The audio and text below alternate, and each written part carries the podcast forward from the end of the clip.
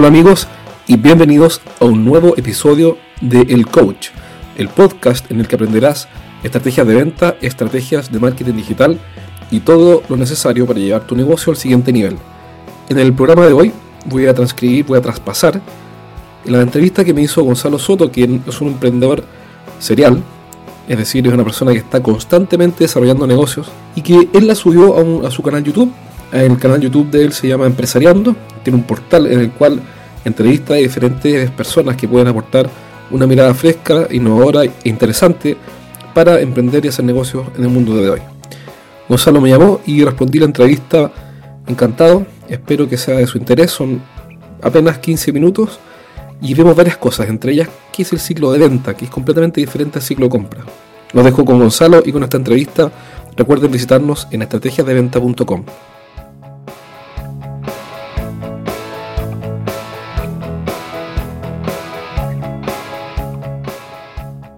¿Qué es el ciclo de venta? Bueno, el ciclo de venta es básicamente el, el tiempo que desde que una oportunidad la reconocemos como tal, oportunidad de venta hasta que finalmente la, cerramos o la vendemos. Y cuando uno conversa estas cosas, el gerente de finanzas, los directorios dice siempre, momentito, eh, eso, eso no es así, la venta termina con la, con la cobranza y con la entrada de vuelta a la caja. Ah, que tiene mucho sentido, son miradas complementarias, pero, pero básicamente un ciclo de venta es el periodo que yo me demoro desde que eh, comienzo una, una actividad de prospección o de levantar oportunidades hasta que ya finalmente cierro el negocio. ¿Cómo, cómo, sería de prospección? En prospección en el sentido de que uno, los negocios, todos los negocios tienen, en, un video anterior, una entrevista anterior, conversamos sobre que las empresas son, eh, tienen como función fabricar clientes. Sí. Y para fabricar un cliente, básicamente lo que hay que hacer es ir a buscarlo, persuadirlo, seducirlo. Entonces todos los negocios tienen básicamente tres funciones. Atraen, es la atracción, o la prospección, voy a buscar clientes potenciales, los atraigo. La conversión, que es una vez que los atraje y genere el contacto, eh, los convierto en clientes reales, en clientes que paguen finalmente. Y después viene el desarrollo o el upselling, que es, dado que compraron, cultivo una relación con ellos que permita seguir haciendo negocio en el futuro. Entonces parte desde que yo los busco. Sin duda, sin duda. Porque la época tú hace un momento me comentabas, y tienes toda la razón, me comentabas que hace, no sé, 100 años uno podía abrir una fábrica y esperar que los clientes vinieran a comprar porque había poca oferta. Habían pocos competidores. Habían pocos competidores. Entonces, eso, bueno, evidentemente hoy día no es así. Y hay una cosa, una trampa ahí maldita, fíjate, porque por un lado hay cada vez más oferta y los clientes tienen cada vez menos tiempo. Entonces, cuando se cruzan esas dos curvas, estamos en el peor del escenario porque tenemos clientes que no tienen tiempo para escuchar mucho y además tienen a muchas personas tratando de venderle. Entonces, el peor de los escenarios. Tienes toda la razón, el peor de los escenarios. Y eso debe haber pasado ahora con la explosión de redes sociales, ¿no? Mira, es un fenómeno que viene pasando eh, hace, hace un buen tiempo y es porque los mercados tienden a desarrollarse. ¿En qué sentido? Que, que bueno, eso la economía clásica lo explica muy bien, en el sentido que cuando hay poca oferta hay muy buenos márgenes y eso incentiva que entre nuevos competidores y finalmente esos nuevos competidores se van comiendo una torta que no crece tanto y finalmente eh, luchan cada vez por los pedazos marginales del negocio. la torta no ha crecido mucho, o quizá ha crecido, pero ha crecido más el número de comensales. A eso se le llama un mercado maduro. Un mercado maduro eh, es un mercado que, que, ya resolvió sus principales problemas y ahora quiere buscar las nuevas subcategorías. Por ejemplo, el mercado maduro de los celulares, sin duda, ya tiene su problema resuelto. Pero quizá hoy día necesitamos celulares para niños, no sé, con un plan parental para controlar la información de los niños y con localización para saber dónde están. Con geolocalización, por supuesto. Entonces quizá esa subcategoría no está desarrollada. Entonces ahora lo que podría pasar es que si ya se saturó este mercado, es decir, eh, porque ¿qué es el mercado? El mercado básicamente es un conjunto de personas que sienten el deseo por adquirir un cierto tipo de bien. Entonces es más que nada un espacio emocional que, porque está vinculado al deseo, ¿eh? a las ganas de comprar algo. No es una cosa completamente racional, ni son máquinas, son personas que quieren comprar algo. Y cuando esa persona obtiene lo que quieren, entonces yo tengo que buscar eh, un nuevo producto, una nueva subcategoría que pueda resolverles otros problemas. Entonces, eh, esta torta puede haber crecido, pueden haber aparecido otros pedacitos que antes no estaban, pero el número de comensales, que son los competidores que tú decías, aumentó más rápido y por ende hay menos espacio y alguien tiene que salir, digamos. Ahora, el, los ciclos de venta, eh, ¿cuál, es la, ¿cuál es la gracia de entender que existe el ciclo de venta? la gracia es que si yo entiendo que existe un ciclo de venta, es decir, una serie de actividades que comienza con la atracción de un cliente, después la conversión, después luego crecer, entonces, dado que yo entiendo eso, ahora lo puedo planificar.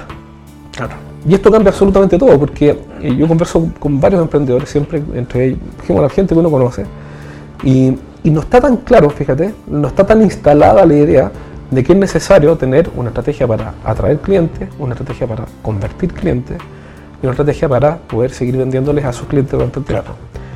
Entonces el solo hecho de, entender lo que tú planteas, que existe un ciclo de venta, me, dice, me, me, lleva a plantearme estas tres series secuenciales de negocio y digo, bueno, ¿cómo lo voy a hacer para atraer? ¿Qué canales de atracción voy a usar?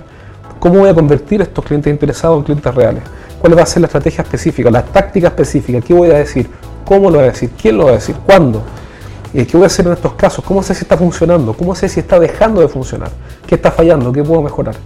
Y voy a empezar a hacer pruebas. Y también después para el upselling o el desarrollo de estos clientes, ¿qué puedo volver a ofrecerle después de que un cliente llegó y compró un camión eh, y no lo va a renovar por los próximos 3 o 4 años?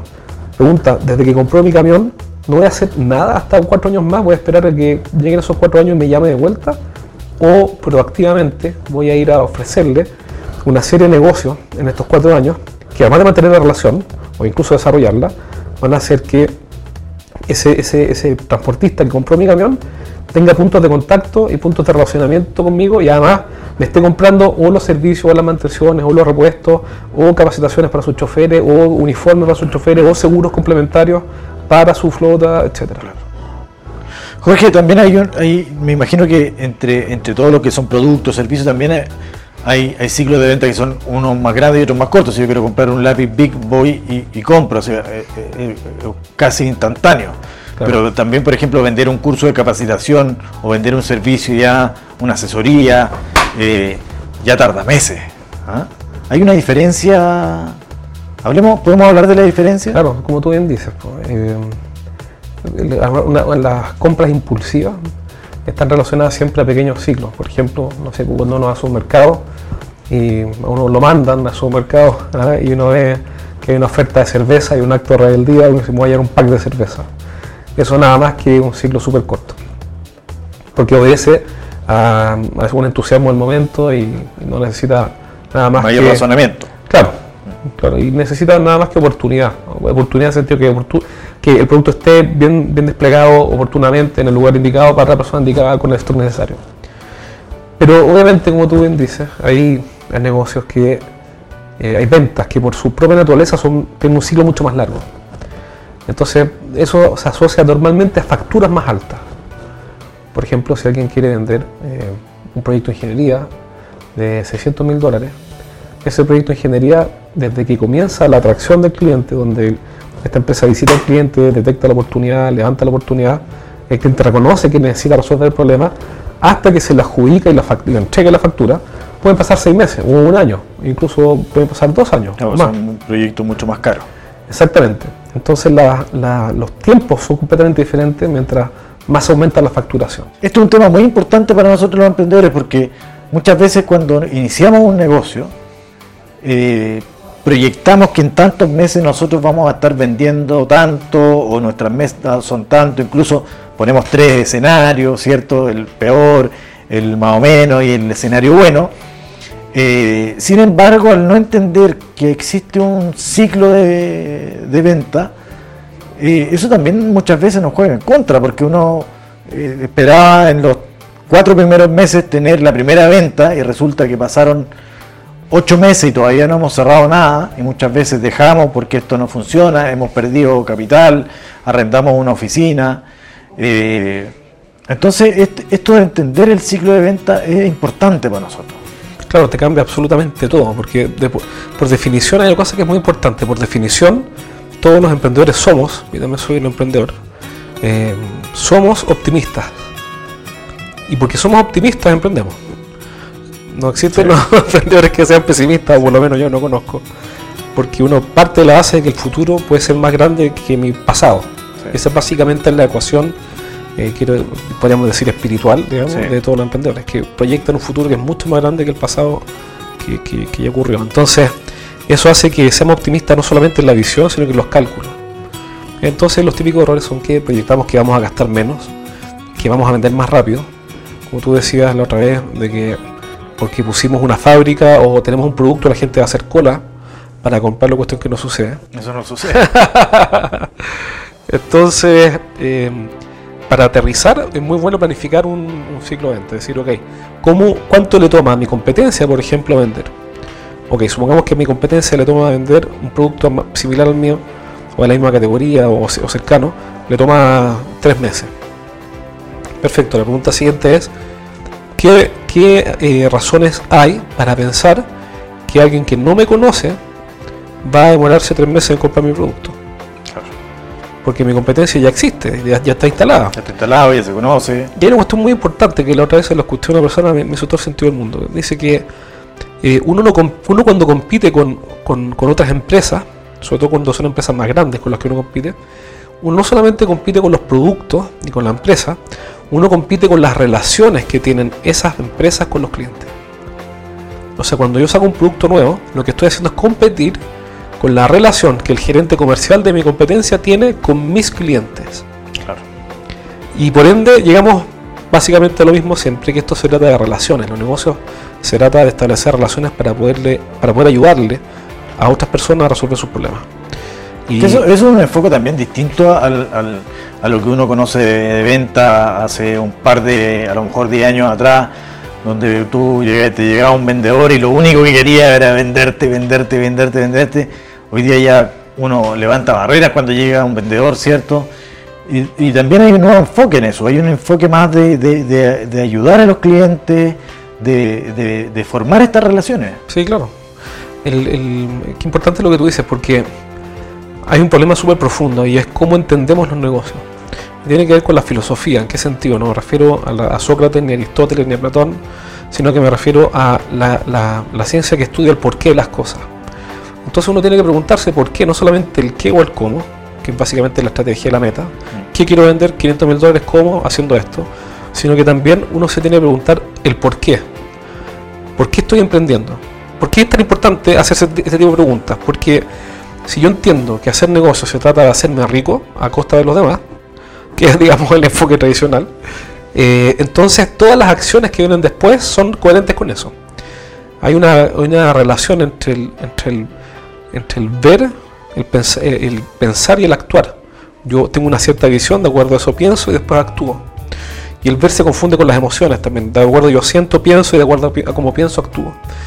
Entonces, cuando yo me acerco al mercado a decirles que les quiero vender, porque para mí lo importante es hacerme rico a costa de ello.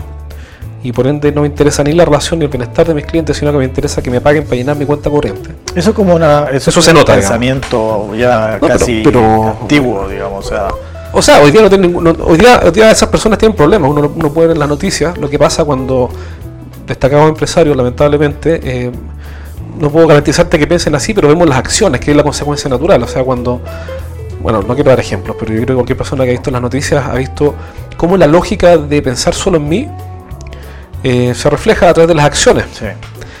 Evidente, porque cuando, cuando alguien nos vende un producto que es básicamente veneno, ¿no? Que no quiero decir qué producto me refiero, pero es cosa de supermercado pegarse una vuelta por los congelados y los nuggets de pollo y empezar a mirar qué es lo que tienen, digamos. Eh, es porque la lógica de esa persona es cómo optimizo mi función de utilidad a costa del resto. Claro. Y eso funcionó en una época en que las personas tenían menos información. Pero hoy día, eh, afortunadamente, y te digo afortunadamente porque yo creo que hoy día sabríamos menos de la mitad de las cosas si no existiera Twitter, por ejemplo, o Facebook. Hoy día afortunadamente es cosa meterte a, meterte a Twitter o a Facebook, qué sé yo, y te vas a dar cuenta de un montón de cosas que los medios de comunicación oficial no cuentan. Las personas entonces hoy día desconfían, la confianza está instalada en nuestra sociedad. Y, y las personas y las empresas que, que basan su función de utilidad, o sea, que se basan solo en la función de utilidad para tomar decisiones, están teniendo problemas, y problemas cada vez más severos, y van a tener solo más problemas. Bueno, Jorge, queremos agradecer este tiempo con nosotros. Esperamos que esta conversación le haya servido a nuestros emprendedores. Ojalá podamos tener más conversaciones contigo. Feliz, me encantó. Gracias, Jorge. No, pues gracias a ti, eh, Gonzalo, y nos vemos pronto.